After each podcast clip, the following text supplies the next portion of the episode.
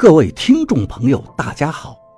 您现在收听的是长篇悬疑小说《夷陵轶事》，作者蛇从阁，演播老刘。第一百二十七章，水部亚是清江的一个水电站，把清江的上游抬高百米。根据设计规划，完全竣工的水部垭坝体净高将达到两百米，横在山涧的巨大混凝土水坝，把清江的上游拦截成一个浩瀚的水库。当年坝体基础浇筑后，发现江底一侧的基底有个不明的地质缝隙，仍旧渗水，无论采取何种办法都无法堵住。最后，施工单位无奈，只好顺着缝隙塞进了一个导流通道，以解施工的急切。可是多年的水流冲刷，导流通道被冲刷的太厉害了。大坝隶属单位想尽各种办法都无法攻克这个难题，眼睁睁看着坝基渐渐被冲蚀，无计可施。后来病急乱投医。秘密请来无数的能人做法事、看风水，也都无济于事。甚至还发生过一个工人在另一个导流暗渠里检修时，被三十六伏的弱电击死的事故。传言才开始流传，说清江的水胶不可断绝，总有一日会拱开坝体。届时，下游的余峡口、资丘，甚至长阳县所在的龙州坪，都岌岌可危。平卫三九路，赵一二说道：“平卫四七路。”一个声音回答的飞快，声音有些沙哑，是个七十多岁的老头。师兄，你每次。跟我下棋都很会挑时候啊！赵一二一副嘲笑的口吻。平卫五八路，平卫四八路，老者应得很快。当年你也是趁我在古城给人看蜡，跟我下棋，才把明灵弄过去的。大家彼此彼此嘛。那不一样，你是替人夺魂，本来就伤德，你自己心虚。去位二二路，赵一二说道：“你把焦路斩断，难道不是为你自己把握水脉？我不信你不想得青椒的好处。”老者哼了一声：“去位四六路，去位三七路。”赵一二不闲扯了，他跟师兄从来就谈不拢，这个话题不知道二人争论过多少遍。上位二九路，老者气定神闲。赵一二，你这次可要输了。上位二八路，赵一二刚说出口，就马上反悔，错了，这步不算。上位七七路，你想悔棋？老者说道：“可以，拿出命令给我。不愿意，那我就提子了。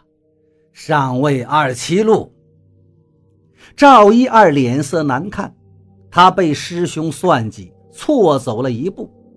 这么简单的陷阱，赵一二没看见。我有时间，你还没赢，等我十分钟。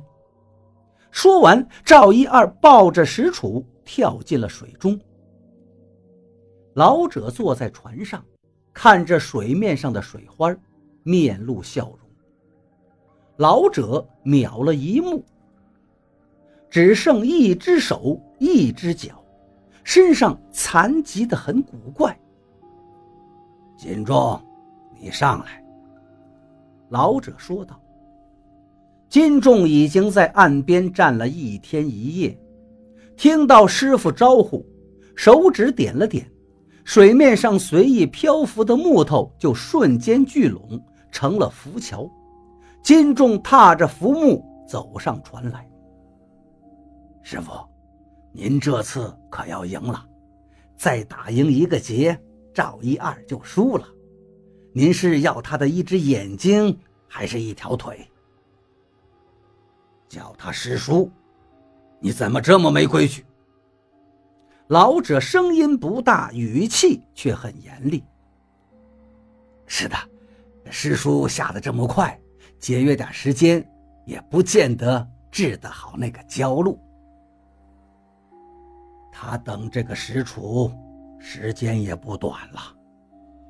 老者的声音意味深长。这次他在拖延时间，是不是在等那个姓王、道名鲍阳的徒弟来？来了又能怎样？那个小子。还差得远呢。金仲老实的回答道：“他是个死心眼儿，满心想着赶尸，师叔应该没指望他。能有赵一二这么会变通的人，世上有几个呢？赵一二就是想让他知道放弃，才给他这个难题的。你没伤他吧？没有。”金仲说道：“他本来就和我们没关系，我害他干嘛？这就好，别滥伤无辜。”赵一二又从水里爬起来，天寒地冻，他身上湿透了，急急忙忙换了衣服，还是冷得瑟瑟发抖，嘴唇都紫了。才四分钟，你就起来了。老者说道：“师弟，你也不年轻了。下棋，下棋，哪那么多废话？”赵一二把手上的石杵不停地开示着：“平位二七路，你这么早就跟我打劫，想输得快点吗？”老者现在悠闲得很，你没时间治好焦路了。除非你现在就认输，平位三四路。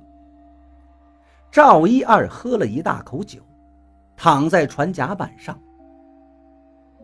每次你都要我认输，你哪次赢过我？师兄弟二人你来我往，唇枪舌战，不让激锋，还一边下着棋。老者却是以逸待劳。到了下午。赵一二又已经钻下水七八次了，可每次上来都仍旧抱着那个石杵。老者和金仲的表情越来越从容，赵一二却是愁眉苦脸。入位九二路，老者说道：“你要么现在再下去，可是扑了这个劫，你就没时间下水了。”你要去断交路，就打不赢我这个劫。哈哈哈哈哈哈！金仲在一旁笑起来。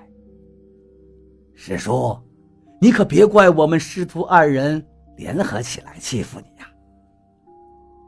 哪里哪里，我们都是同门，何必这么生分呢？赵一二轻松地说道。你还在犟？你能犟个什么？我现在就下去治水。”赵一二说道，“我帮手来陪你下棋。”什么意思？金仲很惊讶。王宝阳，赵一二喊道：“你不会连围棋都不会下吧？”我会下，师傅，我是业余四段。老者仍旧看着赵一二，金仲扭头往岸边看去，王八背着尸体对着船上喊道：“师傅，我做到了，我把尸体背来了。”你个勺货！我跟你说了好几遍，撑不下去就算了，早点来找我，差点坏了我的大事。赵一二骂道：“师傅，我怎么过来？”王八累得几乎虚脱了，勉强说道：“你找的好徒弟呀。”老者说道：“跟你一样满腹心机。”